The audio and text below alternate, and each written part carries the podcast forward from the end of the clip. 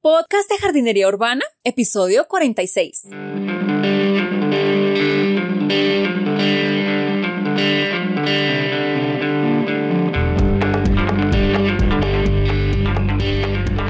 Muy buenos días a todos y bienvenidos al podcast de Jardinería Urbana. Un espacio para encontrarnos con las plantas, los jardines, las macetas, las huertas y demás en la ciudad. Soy Carolina de niaflora.com. N eeaflora.com. Ya saben que cualquier duda, comentario, sugerencia, cualquier cosa que quieras decirme lo puedes dejar en el formulario de contacto que encuentras en niaflora.com barra contactar. Bueno, algunas personas me dejan comentarios en Instagram, en Facebook, a veces en iTunes o a veces en, otros lugares. Yo les recomiendo es que me dejen los comentarios en el formulario de contacto porque ahí sí seguro, seguro les voy a responder porque me llega directamente la bandeja de entrada del correo. En cambio, en otros lugares, pues muchas veces no es que no les quiera contestar, sino que no me llegan sus mensajes o está saturado de mensajes de otras cosas y no me doy cuenta que han dejado algún comentario. Ya saben que actualmente hay que estar como en 10.000 plataformas diferentes. Entonces, si quieren realmente que me llegue su mensaje o lo que me quieran decir, sí les recomiendo que me dejen el mensaje en el formulario de contacto que encuentran en niaflora.com barra contactar. Porque en muchos lugares pues no me doy cuenta que me han dejado algún mensaje y es una lástima. No es de odiosa, no es que no les quiera contestar, es que muchas veces es imposible mantenerle el ritmo a tantas plataformas que hay actualmente.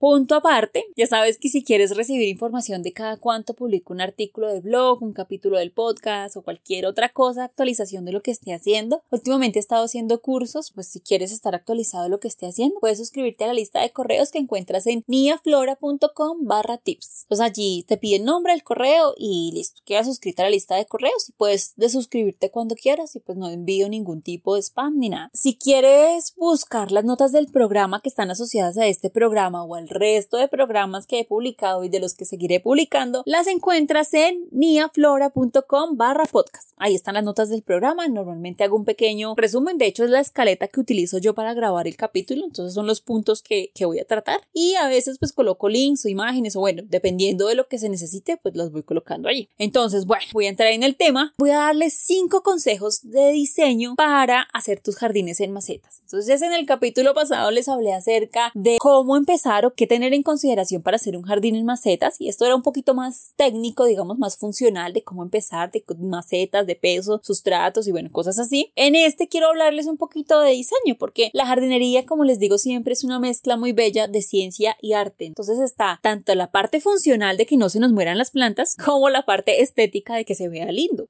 Entonces, en este capítulo pues voy a hablar acerca de la parte de que se nos vea lindo nuestros jardines de macetas. Entonces, por eso quiero darles aquí cinco truquitos de diseño que les van a ayudar muchísimo a que sus jardines de macetas se vean mucho más lindos. Entonces, bueno, el primer punto es el estilo personal. Muchas veces no les damos la importancia que se merecen, pero un pequeño jardín, colección de maceticas en algún lugar, en algún rincón de la casa, pues puede que tenga un pequeño tamaño, pero puede tener un gran impacto y además ser una muestra de expresión personal. Entonces, en esos pequeños espacios verdes, refugios de verdor en nuestras casas, podemos colocar nuestras plantas favoritas, accesorios que reflejen nuestro estilo personal y cositas que realmente definan quién es el que vive en esa casa y pues de quién es ese espacio. También los jardines pequeñitos son más íntimos, pueden motivar conversaciones, o sea, pueden ser un lugar en el que te sientes a hablar con otras personas o puede ser tu propio refugio de paz en el cual te puedes tomar un cafecito, leerte un libro o incluso sentarte a cuidarle las hojitas a las plantas eso ya estás haciendo meditación activa. Entonces esos pequeños espacios no hay que subestimarlos, sino que realmente pueden ser un reflejo de lo que nosotros queremos lograr en nuestras casas. Y en esos pequeños lugares podemos utilizar una mezcla de formas de macetas, de colores, de líneas, pues en esa forma guiamos nuestros ojos a esa escena y pues hace que las personas que visiten normalmente posen sus ojos en algo de verdura. Entonces lo ideal cuando tú estés diseñando sus pequeñas esquinas botánicas es que te imagines a ti mismo ahí, disfrutando de esa comodidad de ese pequeño espacio. Entonces la idea es que sea un lugar en el que tú te sientas cómodo.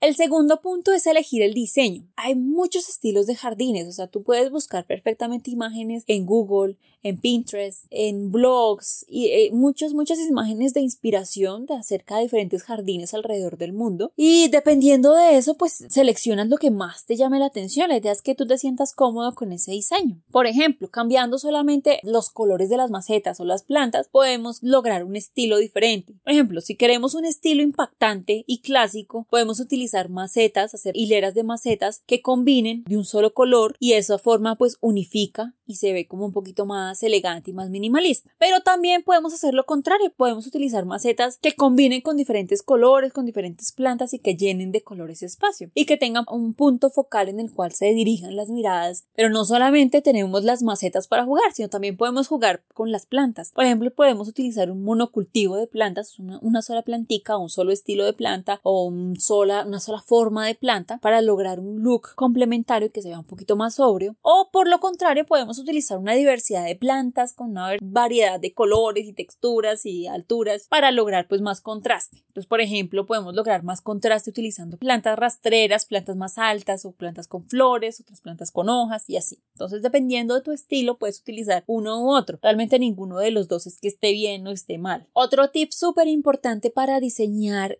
jardines en macetas es la regla de la triada. La regla de la triada consiste en agrupar plantas en grupos de tres. Entonces, por ejemplo, en una maceta se puede utilizar una planta alta y puntuda, otra planta que sea una planta con flor y otra planta que se extienda y que se arrastre. Eso hace que se vea mucho más diverso que si utilizamos tres plantas que sean exactamente de la misma especie. Se va a ver un poquito más aburrido y monotemático. Pero no solamente puede ser tres plantas en una maceta, sino que pueden ser tres macetas diferentes y cada una con una especie de planta que sea totalmente diferente. Una alta, una arbustiva, otra rastrera y así logramos mayor impacto. Otro punto importante es mover las macetas. Entonces la jardinería de macetas, la ventaja es que puedes mover las macetas, cambiarlas y las macetas pues expresan el gusto de cada jardinero. Entonces a veces nos gusta cierto estilo, nos gustó en un determinado tiempo, pero llega un momento en que nos cansa ese diseño, está perfectamente bien cambiarlo. En la jardinería de macetas no estamos limitados en que la planta esté sembrada en el suelo y que nos toque desenterrarla y cambiarla y que podamos dañarla, sino que en la jardinería de macetas solamente es cambiarla de macetas o incluso si estamos usando portamacetas es solamente cambiar de portamacetas y jugar dependiendo de lo que nos guste. Entonces, pues la ventaja de la jardinería en macetas es que puedes cambiar de macetas, así que utiliza ese, esa ventaja y cambia puede cambiar dependiendo de tu estado de ánimo, dependiendo de tus gustos, dependiendo de lo que quieras, pues puedes cambiar de macetas de lugar en diferentes combinaciones, casi que puedes hacer una remodelación del interior de tu casa sin mover un ladrillo, solamente moviendo unas planticas de aquí a allá y ya. Y el último punto es reutilizar recipientes. Hay muchas opciones de macetas en el mercado, desde las macetas tradicionales de barro o terracota a macetas más creativas, digamos pintadas a mano en cerámica y demás, con muchos materiales, alturas, bueno, pero a veces como que no encuentras una maceta que se ajuste a lo que tú estés buscando, puedes perfectamente utilizar recipientes que no estén destinados a ser macetas y reutilizarlas para ese fin. Puedes usar latas, puedes usar botellas, puedes usar galones, muchos otros recipientes que no están destinados a ser macetas pero que pueden lucir muy hermosos y dar ese toque secreto final que quieres en tu diseño. Y ahí el único límite pues sería tu imaginación. Entonces deja tu imaginación que te guíe para seleccionar la maceta correcta que va a estar de acuerdo al look que quieres crear. Una cosa importante cuando estés utilizando recipientes que no sean destinados para macetas es que en lo posible trata de hacerle huecos de drenaje en la parte de abajo para que el agua pueda escapar. Esto te va a facilitar muchísimo la labor de riego. Si eres un jardinero avanzado puedes perfectamente pues controlar